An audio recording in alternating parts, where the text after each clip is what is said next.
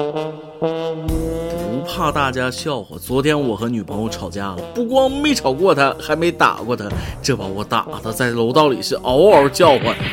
正当我处于下风，在女朋友身下挣扎的时候，社会我王哥人狠话不多，在楼上鄙视的看了我一眼。大波儿，你还是不是个爷们儿？我想一想，是呀，王哥教育的对啊，我堂堂一个大老爷们儿，怎么能让一个娘们儿骑到头上打？正打算反抗，社会我王哥又说了，是爷们儿挨打就不要出声，你嫂子正午睡呢，讨厌。各位听众，大家好，欢迎收听网易新闻首播的每日轻松一刻。您可以通过搜索微信公众号“轻松一刻”云版，了解更多奇闻趣事哦。我是身为好男不与女斗的主持人大波。其实更主要的原因是斗不过啊。要说巾帼不让须眉，真是不假。以前说妇女能顶半边天，现在我觉得妇女完全能顶一片天。各行各界，工厂里、写字楼、机关单位、田径赛场上都有女性佼佼者。但前几天有一位女性运动员参加比赛为国争光的时候，却遇到了几件意外，导致比赛失利，十分遗憾。前天苏州马拉松比赛还剩最后五百米时，中国选手何引丽与肯尼亚选手在跑道上并驾齐驱冲刺争冠。突然，场边的一名志愿者冲入赛道，给何引丽递国旗。但何引丽正在专心冲刺，并没有接志愿者手中的国旗。这名志愿者锲而不舍地在身后追了近一百米，才最终选择放弃。然而，同样的情况时隔不久再次发生，跑道上再次出现一名手拿国旗的志愿者。这一次，他直接站在赛道上，把国旗塞给何引丽。何引丽把国旗稍作整理，攥在手里，但随后在摆臂过程中，将失落的国旗不小心甩了出去。最终，因为两次人为的干扰，导致他乱了跑步节奏。何引丽被非洲选手拉开距离，遗憾获得亚军。事情发生之后呢，广大网友纷纷指责，在冲刺阶段塞国旗的行为实在不妥。而承办方回应说了，这是志愿者个人行为，原则上不允许其他人进入赛道，但不应该追究某个人的责任。实际上就是爱国情怀的抒发而已。对于这件事，首先咱们要肯定以下几点：首先，扔国旗是不对的，但选手并没有扔，是不小心甩出去了，就不要上纲上线了。其次，在冲刺阶段硬塞国旗，干扰选手节奏，导致失败，实在是令人惋惜。最后，承办方肯定撒谎了，志愿者都是当地的大学生，老实巴交的，没人安排，学生们敢违反比赛规则吗？果然，在网友一通深挖之后，真相浮出了水面。主办方又说了，只要进入马拉松赛前三名的中国选手，需要身披国旗冲线，这是奔跑中国系列赛事的具体要求。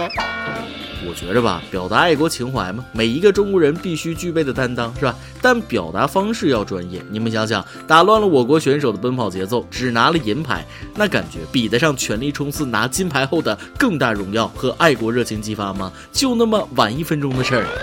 在这个事儿上，我甚至觉得主办方给大家的爱国热情降了温，金牌得而复失的缘故。而且志愿者堂而皇之冲进比赛跑道，安保也不合格。说完了马拉松，咱们再说说国内的一些奇葩事儿。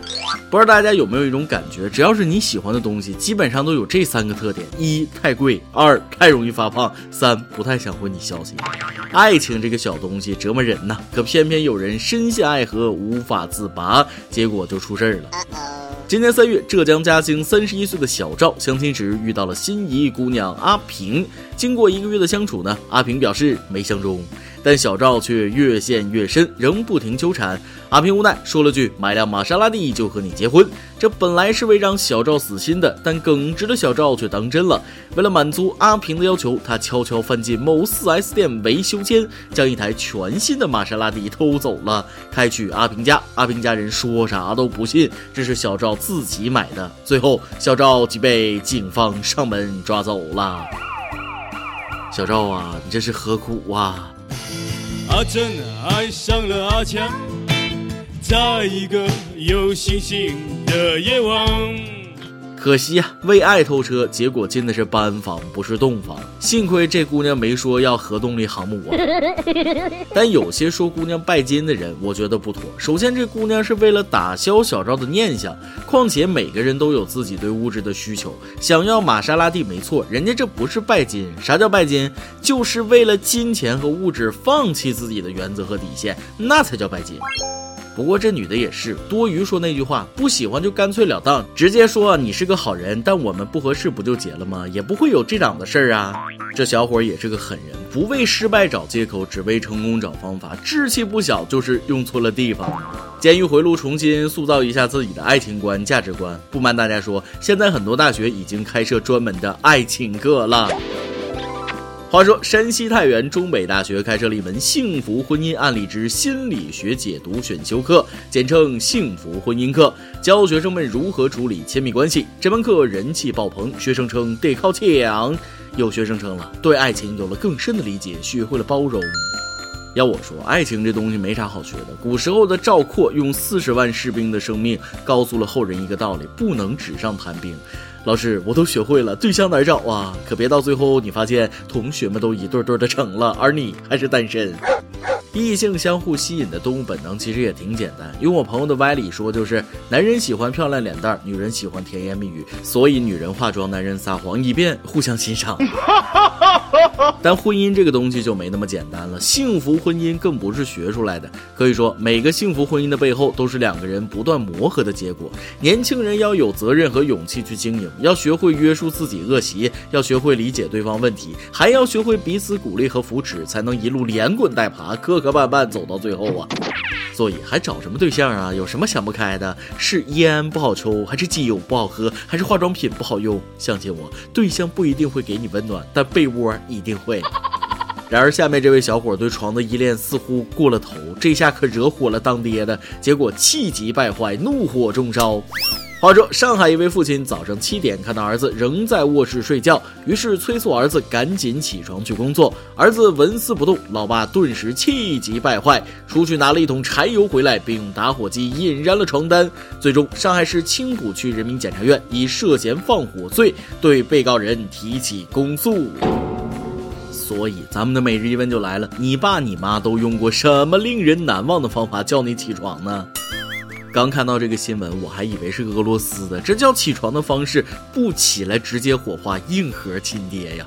要我说，这当爹的也是那么大人了，做事不经脑子。本来是一盆水的事儿，你非得点火，儿子真要是被点了，你还不得后悔死？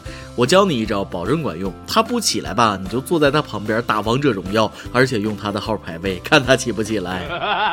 今天你来阿榜，跟帖阿榜，咱们上期问了，在你最饿的时候吃过什么匪夷所思的东西呢？微信网友迷途的小鸟奇说了，还记得曾经那段艰难的日子，刷剧到深夜，腹中空空，饥饿难忍，到处乱翻，只翻到一颗洋葱头，洗干净之后直接开水煮，然后过遍凉水，发现连盐都没有，只找到半瓶生抽，半瓶陈醋，倒入酱油，加入陈醋，搅拌一气，夹起一块放入嘴中，谨慎的慢慢咀嚼。哎呦，不错哦，吃的还挺开心。听你这绘声绘色的描述，我都饿了。洋葱头都能吃的这么享受，哥们儿你很有生活呀！微信网友零点温度说了，没有吃过但做过一道匪夷所思的菜。小时候姐姐说饿了，我就寻思着给她做个好吃的，我就用酱油炒了香蕉，结果可以想得出来，黑乎乎一坨的样子在盘里，就跟屎一样。那年我七岁，能把香蕉做成屎也是难为年仅七岁、想象力丰富的你了，还黑黑的素便是吗？微信网友广金说了，半个月的挂面不算什么，我知道肯定比不过轻松一刻的各路神仙，但是我还是想说，半个月的酱油挂面真的很磨练人。确实，吃半个月酱油挂面以后绝对不挑食了。一名来自辽宁沈阳的网易网友说了，读本科的时候晚上去隔壁寝室，发现一个吉林室友在啃人参，问他啥毛病需要这么补，他回答说饿了。我怀疑你看错了，家里有矿也不能这么败家呀！估计他啃的是大白萝卜。网易云音乐网友二十四 K 纯帅就更狠了，饿到爆炸，我吃了一粒感冒药。而云音乐网友 Lover 红唇的吃法比较特殊，最饿的时候吃过放在暖气片上的干馒头，比超市卖的脆，吃起来老香了。这种吃法我很喜欢，北方的特色菜。南方的朋友有机会来北方，一定要用暖气片烤馒头，可好吃了。每日一问，刚才说了，你爸你妈都用过什么令人难忘的方法叫你起床呢？再来一段。老婆特别爱睡懒觉，今天礼拜天睡的是昏天暗地，饿了一天的我终于忍不住了，很生气的把她从睡梦中摇醒。早饭没吃，午饭不做，晚饭也不吃吗？再不起来去买菜，菜场就要关门了。他似乎知道自己错了，揉了揉睡眼，温柔的说：“好了，知道了，你去我包里拿十块钱，买完菜快点回来，只准拿十块，敢多拿一块钱就打断你腿。”好嘞。爆料时间，一名微信网友说出了他在学校的一些青春感悟。主持人你好，我是新乡市第十中学二零一七届八班的一名学生。我们班最近有诸多不顺，比如足球联赛失利，篮球联赛也以第一局就出赛告终。平时我很喜欢听轻松一刻，学习的压力就在这里得到释放。所以我希望通过这里告诉我们八班的五十六名同学，无论怎么样，我们永远都是八班。无论怎么样，没有人能打垮我们。What are we? We are a team. 希望我的同学们可以听到这些。谢谢主持人。这位同学，在你身上我看到了自己年轻时候的影子。虽然参与的活动不多，但是一个集体就是要有凝聚力，要有认同感。就像你说的，我们是一个集体，要珍惜这份来之不易的友谊。相信你所在的八班和八班全体同学都会有和你同样的感触藏在心底，只是没有表达出来而已。既然你勇敢地表达了出来，在这里，我希望你们八班能够面对挫败再接再厉，争取下次比赛取得好成绩。一首歌的时间，微信网友仙人掌相的一首歌。大学时候的男朋友在一起三年多，后来因为我们一个南方一个北方，不得不分开。我们最早就知道会有这样的结局，所以他走的时候，我们没有争执和不欢而散，很心平气和。我不会怪他当初放弃爱情，放弃我，反而我庆幸我们当初都理性的洒脱。但是人呀，总是觉得没有结局的故事有一点遗憾。分开三年，偶尔问候，我们甚至都没有说出那个分手，但是默默接受花开两头的事实。十月二十五号是他的生日，从大学我们就开始一起听轻松一刻，想请小编播放一首《小幸运》，为我们的青春画上一个句号。希望我们彼此安好，祝他生日快乐。其实像你这种情况，想开也是好的，就像我之前说的那样，异地恋，一种相思，两处煎熬。理想有时候真的是难敌现实。如今你们各自安好，也是给对方一个很好的交代了。这首小幸运就送给你的前任，提前祝他生日快乐。也希望你们能将曾经的那份小幸运藏在心底，时不时拿出来回忆一下过往的美好时光，也挺好。以上就是今天的网易轻松一刻，由电台主播想当地原汁原味的方言播轻松一刻，并在网易和地方电台同步播出吗？请联系每日轻松一刻工作室，将您的简介和录音小样发送至 i love 曲艺 at 幺六三点 com。老规矩，祝大家都能头发浓密、睡眠良好、情绪稳定、财富自由。我是大波儿，咱们下期再会，拜拜。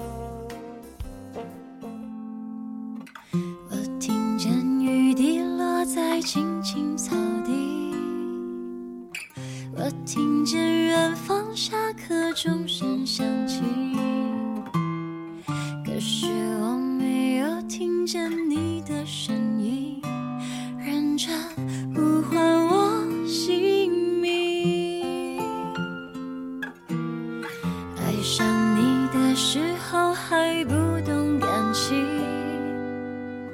离别了才觉得刻骨铭心。为什么没有？发现遇见了你是生命最好的事情。也许当时忙着